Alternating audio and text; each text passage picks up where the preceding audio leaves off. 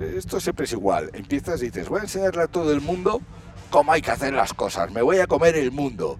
Y para cuando estás acabando la película es como Santa Rita Rita que me quedé como estoy, menos mal que el mundo no me ha comido, ¿no? Porque hay mucha gente que quiere hacer una película, mucha gente que desea poder producir una película o ser cineasta. Y ten cuidado con lo que deseas, porque una vez que consigues el dinero para hacer una película la tienes que acabar. y la tienes que acabar como sea.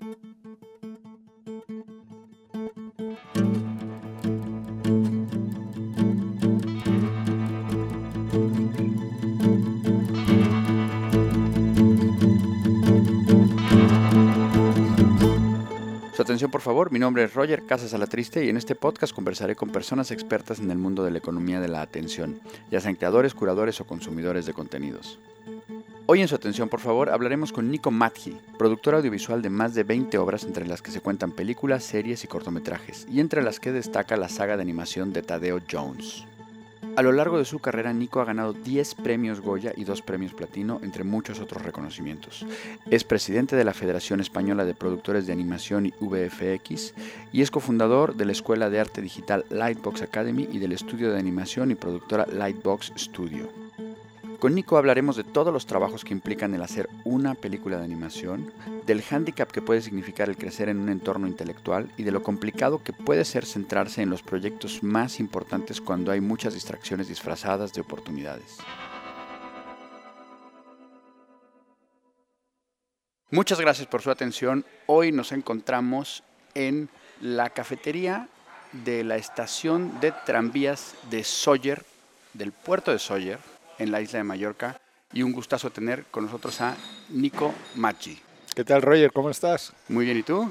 Estupendamente y muy contento de estar aquí contigo. Muy bien. Oye, la primera pregunta tiene que ver con una duda que hemos tenido y que alguna vez lo hemos comentado. ¿Es Nico Maggi, Nico Maggi o Nico Maggi o cómo se dice? ¿Cuál es el- la pronunciación correcta? Ni yo lo sé. Pero siempre digo Nico Maggi. Nico Maggi, perfecto. Pues así le decimos a partir de ahora. Nico Maggi, ¿qué tal? ¿Cómo estás? Muy bien. Muy bien. Oye, pues eh, eh, entiendo que ahora estás en una etapa como de, de prácticamente ya eh, cerrando el proyecto de Tadeo Jones 3. Así es. Hemos acabado justo antes de Semana Santa la película. ¿Después de cuánto tiempo de trabajo? Pues esta peli la hemos ejecutado en 33 meses desde inicio de producción. Todavía nos quedan dos meses más de trabajo, dos meses y medio con el material de promoción de la película. Y a eso tienes que sumarle aproximadamente 10 meses previos de escritura de guion. O sea, haciendo un redondeo, casi cuatro años de trabajo. Sí. Que se van a acabar, eh, digamos, destilando en 90 minutos de animación. 85. 85 minutos, que hay una gran diferencia entre 85 y 90 minutos de animación. No teníamos dinero para hacer 90. 85 minutos de animación, nivel top. Un buen nivel, el mejor que hemos podido dar. Muy bien. Es tremendo, ¿no? O sea, tanto trabajo, tantos meses de trabajo para un momento que son, un, son menos de 100 minutos. Tiene que ser tremendo, ¿no? Dimensionar eso. Es lo que venimos haciendo desde hace, desde nuestra primera película y las tenemos muy medidas. Y realmente hay un ejercicio que, que hace el director, fundamentalmente, que es eh, condensar. Condensar las 100 páginas de, guion para que te quepan en 85 minutos. Y, tenemos que renunciar a muchísimas cosas para poder meter la película en los 85 minutos. Es un, es un, un- ejercicio complicado porque tienes el guion que es tu guía, lo que tiene que ocurrir, pero no es realmente un minuto o una página. Y a veces tienes que renunciar a escenas. En todas las películas que hemos hecho hemos tenido que renunciar a metraje, de lo que había en guion, y pegar grandes tajos porque no llegábamos en tiempo a acabar la película y por tanto no llegábamos en presupuesto. Me interesa mucho eso que comentas de la medida, como de la fórmula, ¿no? Ya sabemos el trabajo que, que conlleva el hacer una película así y un poco los ingredientes que hay que, que hay que utilizar para que la película funcione. Más que ingredientes, a veces parecemos que los directores y que los productores somos, somos chefs, parece que hay fórmulas para hacer esto. Yo no creo en ellas, no, no creo en, en las fórmulas para hacer una película porque he crecido así. Sin embargo, si te vas a un productor americano, eh, y una productora americana tienen departamentos encargados en buscar tendencias de mercado. y, hacen películas como churros, una detrás de otra, ¿no? Pero sí es verdad que aquí en Europa mm, los cineastas somos más bien artesanos y, y, al otro lado del charco son industriales. Pero y, entiendo lo que me dices de, que a lo mejor eh, se liberan un poco de esta cosa más esquemática, ¿no? Más de, más de medición predictiva y demás. Pero sí hay determinadas cosas que dice, oye, tiene que haber un gag cada X tiempo, tiene que haber una cierta temática, tiene que haber cosas, porque además no se nos olvide que estas películas tienen un público primordialmente infantil, que eso es tremendo también, ¿no? 90, o sea, 85 minutos de atención de un público de entre qué edad y qué edad. A mí me gusta decir de 5 a 99 porque considero que las hago para todos los públicos y es verdad que si los niños tienen menos de 5 años, a lo mejor algunas veces sienta en... les intimida el cine. El cine en general, por el sonido. Ok, entonces, en, esta no fórmula, llamemos, pero que estos ingredientes, que igual no son ingredientes la, la palabra correcta, pero decir, oye, cosas que tiene que tener para que la película funcione, Así, cosas que nos pudieras contar. A ver, Tadeo tiene una serie, una serie de características que siempre van a estar en la, en la película y, y que cada, cada nueva secuela que hacemos vamos depurando un poco y vamos completando la fórmula de la Coca-Cola, si quieres llamarlo así.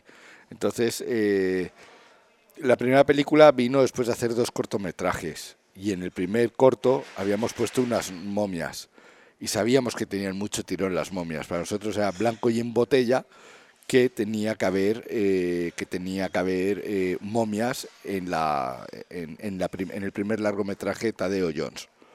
Y además arrastramos un perrito del segundo cortometraje de Tadeo Jones. Y entonces dijimos, y tiene que estar también el, el perro, que es, que es cachondo.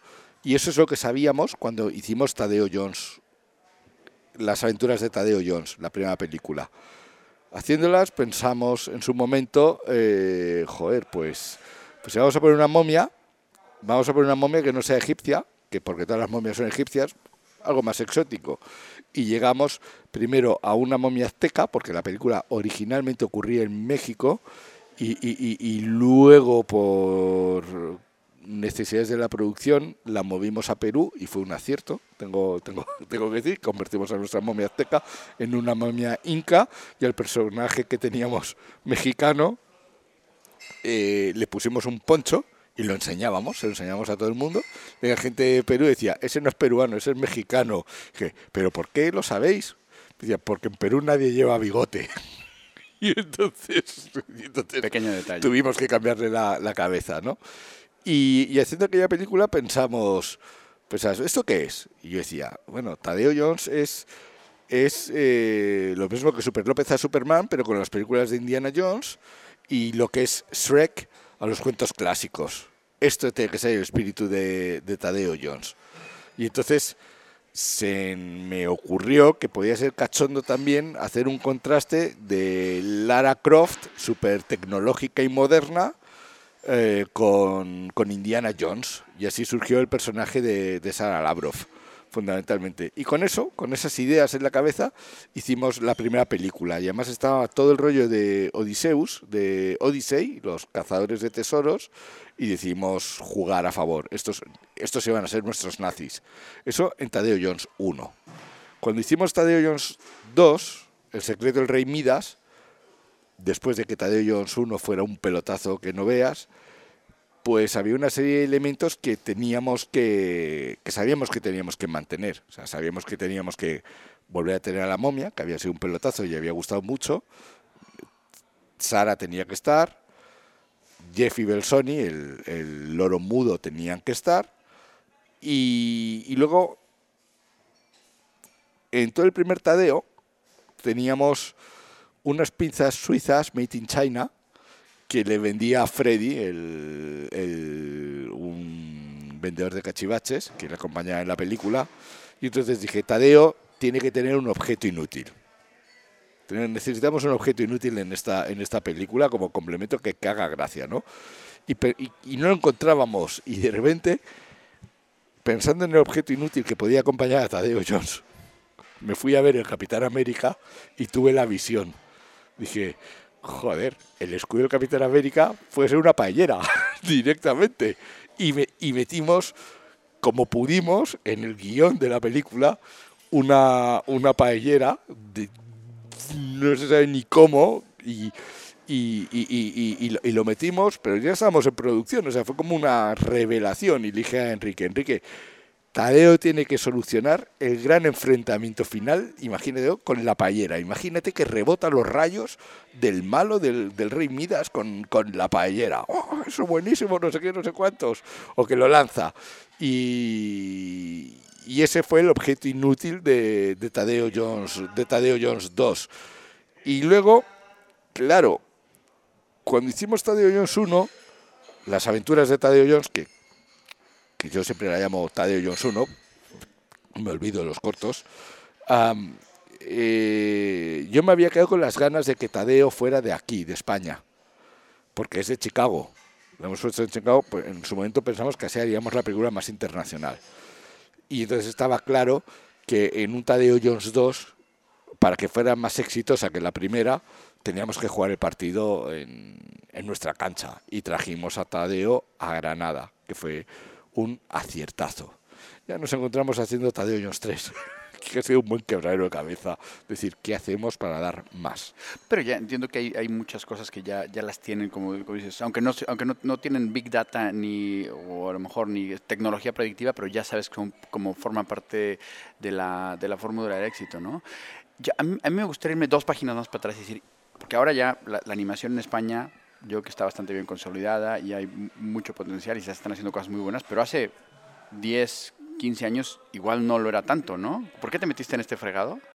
Yo, yo me metí por porque testé un hueco en el mercado, única y, exclusivamente. Soy, mi padre es eh, guionista y director y productor. Yo quería dedicarme a esto. Mi madre trabajaba en la tele y un día pensando qué podía hacer, qué tipo de producto podía hacer, llegué a la conclusión de que había que hacer animación porque la animación viaja por todo el mundo, no tienes problemas de reparto caro porque se dobla en cada país. Y podíamos contar, podíamos poner trenes, portaaviones, lo, lo que nos diera la gana en una película de, de, dibujos animados. Así que en cierta medida no tenías grandes problemas de presupuesto más allá de que hacer una película de animación siempre es más cara que hacer una película de imagen real. Y, y por ahí me andaba la cabeza cuando tuve la suerte de conocer a Enrique Gato. Y entonces yo tenía la mentalidad de productor, él tenía el conocimiento de animador, los dos amábamos profundamente a Super López y nos inventamos, Enrique se inventó Tadeo y yo lo vi al vuelo. Buenísimo.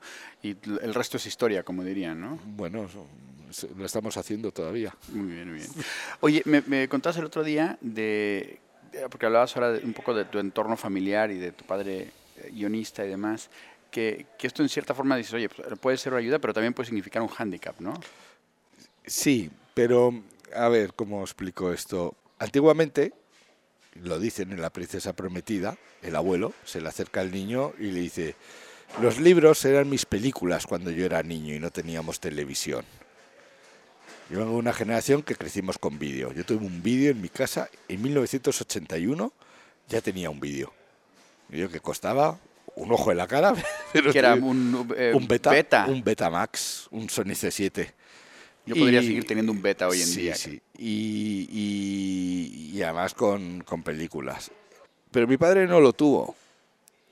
Y además mi padre traía a sus amigos a casa. Un ambiente intelectual de cineastas cuya inspiración y referencia era la Nouvelle Vague francesa fundamentalmente y que se lo habían leído todo. Eran unos eruditos, todos se habían leído todos, todos habían leído a Faulkner, todos, todos habían leído a Scott Fitzgerald, todos se sabían todo de Hemingway, eh, se habían leído absolutamente todo lo que había que leer en aquella época, se lo habían leído todo directamente. Y hacían películas como podían, en cooperativa muchas, muchas veces. Y mm, un tema recurrente que escuchaba en mi casa, en tertulias eh, o en comidas con otros guionistas, con otros cineastas, siempre era, me voy a acordar toda la vida, eran eh, lo que criticaban los gags fáciles o las trampas al espectador para que caiga. Y era como, claro, joder, es que si pones a un niño y dices que es huerfanito y ves cómo muere su madre al principio de la película porque la matas, ¿cómo no vas a empatizar con él? Pero eso es barato, eso es barato. Y es como, como que había que rizar el rizo en cada cosa que escribías o decías. Y durante mucho tiempo, eh, pues es que no, joder, no sabía qué es lo que buscaba ni lo que queríamos contar, pero era como, si algo era como muy obvio, no lo podías hacer. Pero no es verdad. Lo obvio funciona. Lo, lo sorprendente pero inevitable funciona. Los pedos siguen haciendo que la gente se escojone en, en, un cine de la risa.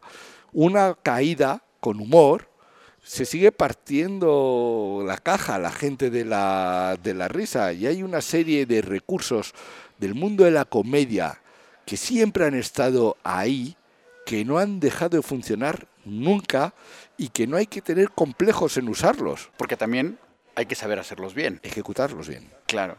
Pues ya sabes, lo más difícil de este negocio es la delgadísima línea que hay entre el éxito y, y el fracaso, porque una escena funciona unas veces y otras no, simplemente dándole unos cuantos más de frames o dándole unos cuantos menos de, de frames el, efecto es en el espectador es, puede cambiar totalmente.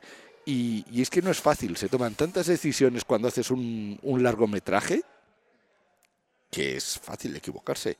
Oye, ¿y la, la, sensación esa de estar en una sala de cine, luces apagadas, ver la película que has producido y ver que niños y adultos están partiendo la caja, como dices, tiene que ser maravilloso, ¿no? Pues es sorprendente. De hecho, es que me, ha ocurrido en todo lo que he hecho en mi vida. Escenas en las que pensaba que la gente se iba a reír, no se reía. Y donde no esperabas que se iban a reír, se ríen.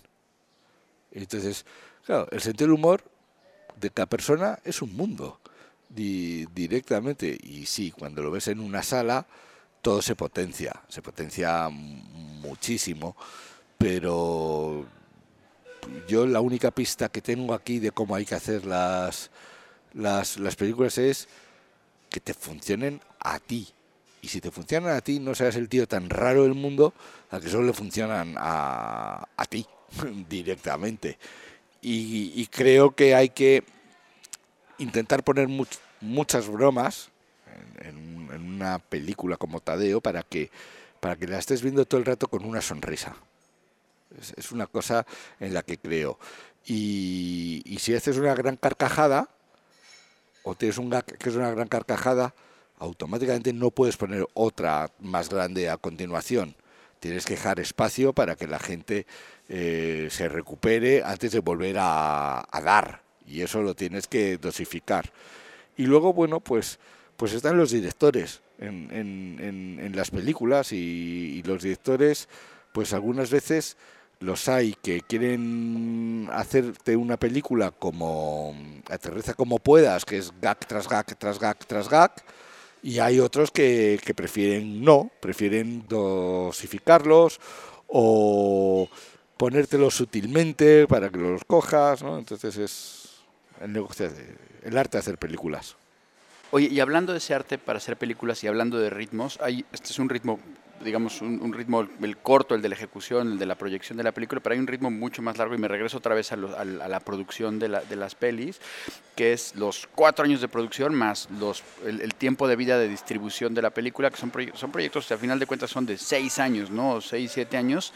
Y, y mi pregunta es, ¿cómo le haces tú para mantener esa tensión tuya como productor y del equipo en un proceso tan largo que es un proyecto?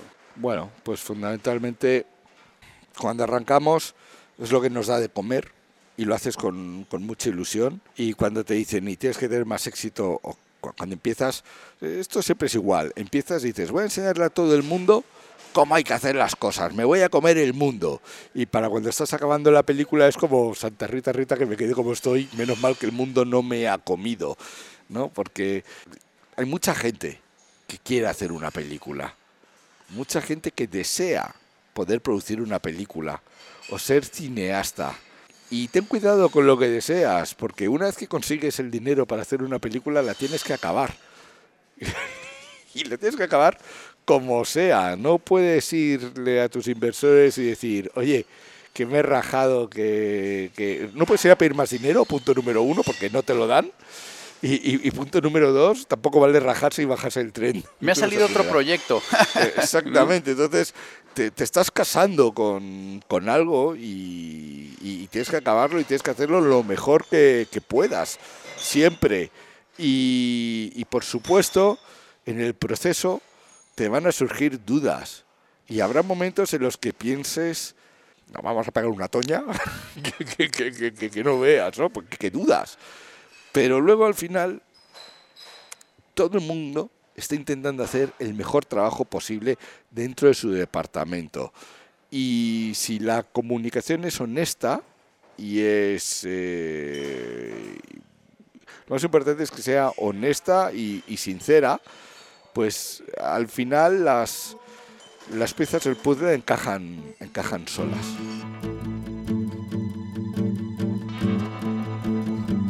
ya cerrando el, ciclo de, preguntas de productor de contenidos, ¿como cuánta gente puede trabajar en un proyecto como un Tadeo? Pues 120 personas haciendo la imagen CGI, simplemente haciendo la imagen CGI.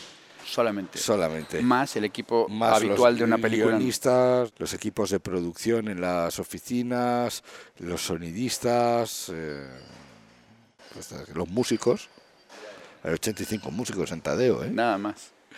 Qué barbaridad. Oye, ahora, Nico, como consumidor de contenidos, cuéntanos un poco cómo, o sea, dentro de toda la oferta de contenidos que hay, cómo encuentras contenidos interesantes, cuáles son tus fuentes.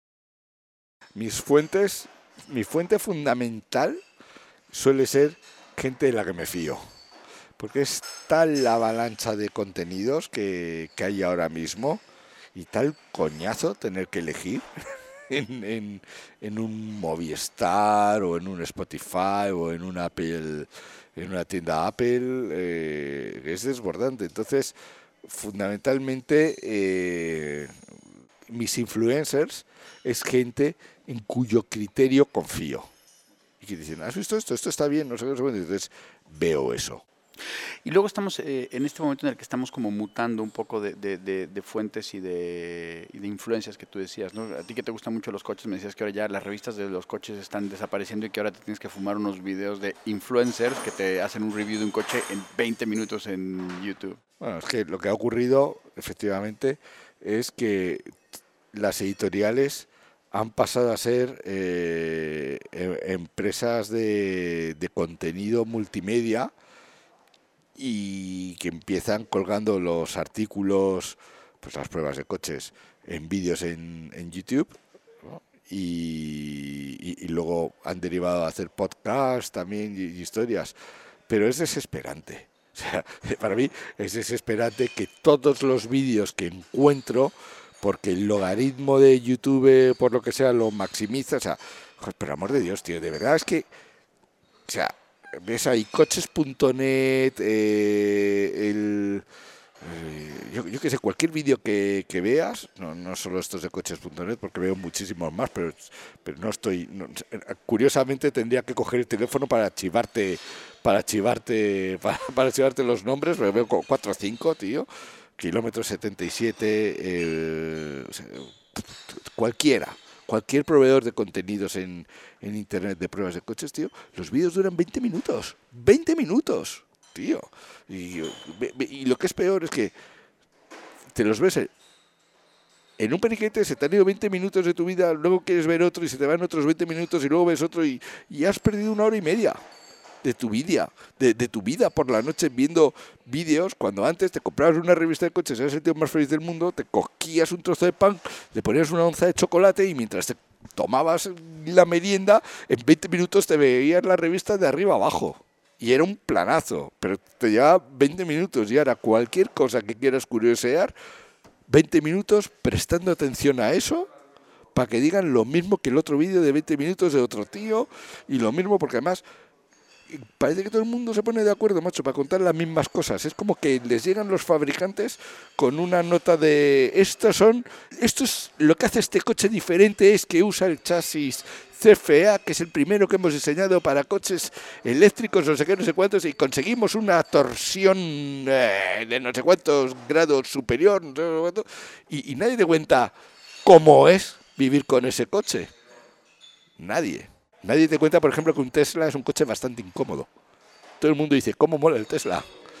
Que la autonomía es la bomba, pero nadie te cuenta Que te puedes marear en que el es asiento incómodo y que te mareas en el sitio de atrás. Oye, Nico, ya casi para enfilar, el, dirigirnos hacia el final de la, de la entrevista, en términos generales, ¿en dónde está tu atención? Mi atención ahora mismo está en un proceso de, de, de- de concentración, fundam- fundamentalmente. Decir, tengo tres proyectos ahora mismo que me apetecen muchísimo hacer y estoy intentando espantar todo lo que me distrae alrededor de esos proyectos para concentrarme en lo que de verdad quiero hacer los próximos cinco años de mi vida. Pues hay que apuntarlos ahí en una super pizarra, ¿no? Y y que no se te olvide ni que no se te cruce nada y buscarlos y porque lo más complicado eh, del desarrollo del infierno del desarrollo de las ideas de las de las productoras es que puedes perder el foco ya. No, por eso te decía lo de esos ciclos tan a veces alargados, ¿no? Decir, a ver, te pueden llevar por muchos caminos que a lo mejor dices, oye, no, espérate, donde quiero llegar, ir es aquí, ¿no? sí Bueno, y ya por último, ¿a quién me recomendarías para entrevistar en el podcast de Su Atención, por favor? yo creo que hay dos dos personas se me ocurren tres personas ahora mismo por distintos motivos que pueden ser bastante interesantes Eh, uno sería Rodrigo Blas. Rodrigo Blas es una persona que, em, un director de cine español de CGI, que ha hecho Trollhunters conjunto con, con Guillermo del Toro. Es un tío interesante a quien entrevistar. Otro que también puede ser bastante curioso para entrevistar es, eh, es el propio Enrique Gato, que es el tío más centrado, con la cabeza más eh, enfocada que vas a conocer en, en- en tu vida. Qué buena falta ¿no? nos hace. Sí, Nico, pues muchísimas gracias. Ha sido un placer tenerte aquí en Su Atención, por favor. muy bien, pues encantado y tantas veces haga falta. Gracias. Y a todas las personas que, que nos están escuchando, primero, disculpar todos estos ruidos, pero la verdad es que estamos en un lugar, probablemente el lugar más pintoresco en el que hayamos hecho una entrevista para su atención, por favor. Ya les subiré alguna foto porque está es como un viaje en el tiempo. Y sin más, muchísimas gracias por su atención. Esto ha sido Su Atención, por favor, el podcast que reúne a los mayores expertos en el mundo de la economía de la atención. Si quieres saber más de este proyecto transmedia, sigue las redes sociales del Cañonazo, LinkedIn, Instagram, Facebook o Twitter. Este podcast, Powered by El Cañonazo, ha sido posible gracias a Director de producción, Manfredi Giannoni. producción, redacción y comunicación, Marisa Mañanos. Tema musical, Iván Raimores y Roger Casas Alatriste. Diseño de audio y postproducción, Lanjo Audiovisual Solutions. Diseño gráfico, Carlos López Lumbreras. Idea original y dirección, Roger Casas Alatriste. Y como siempre, Gracias por su atención.